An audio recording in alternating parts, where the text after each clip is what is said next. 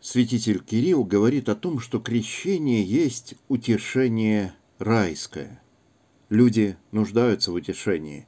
Несмотря на то, что материально мы живем гораздо сытнее и безопаснее, чем даже наши недавние предки, мы постоянно слышим о настоящей эпидемии уныния. Люди ищут, чем утешить себя, и не находят.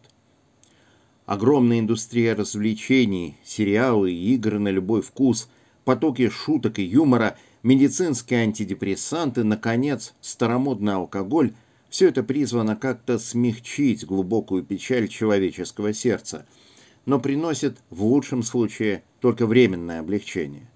Как болеутоляющие таблетки, которые несколько облегчают боль, но не лечат саму болезнь. Любая эйфория – неизбежно проходит, сменяясь еще более глубокой подавленностью. Чем мы опечалены, в чем причина этой глубокой и болезненной раны, которую все мы носим в своих душах?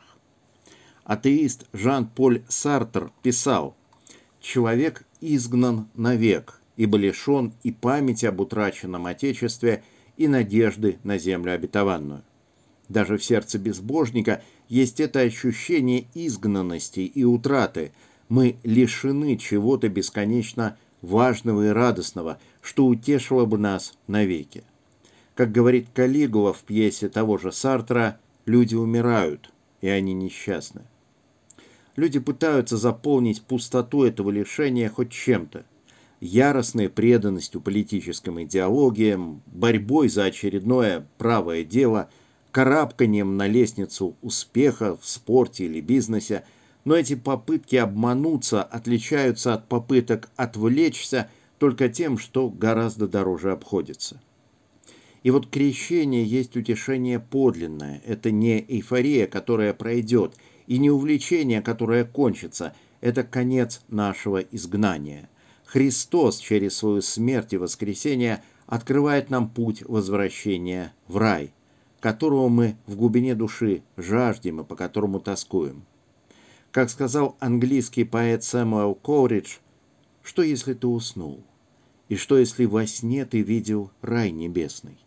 И что если в раю цветок сорвал ты, странный и чудесный? Что если ты проснулся, а цветок еще в твоей руке? Ах, что тогда? Крещение удостоверяет нас в том, что у нас есть твердая надежда на жизнь вечную и блаженную. Мы заглянули в конец книги и знаем, что все будет очень хорошо. Это утешение, которое невозможно отнять.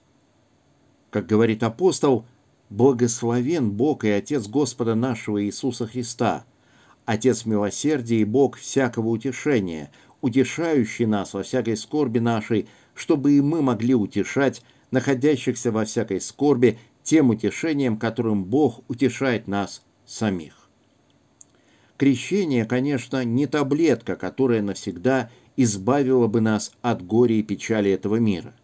Но теперь мы знаем, что через все это пролегает наш путь к вечной радости. Как говорит Спаситель, «Сие сказал вам, чтобы вы имели во мне мир» в мире будете иметь скорбь, но мужайтесь, я победил мир.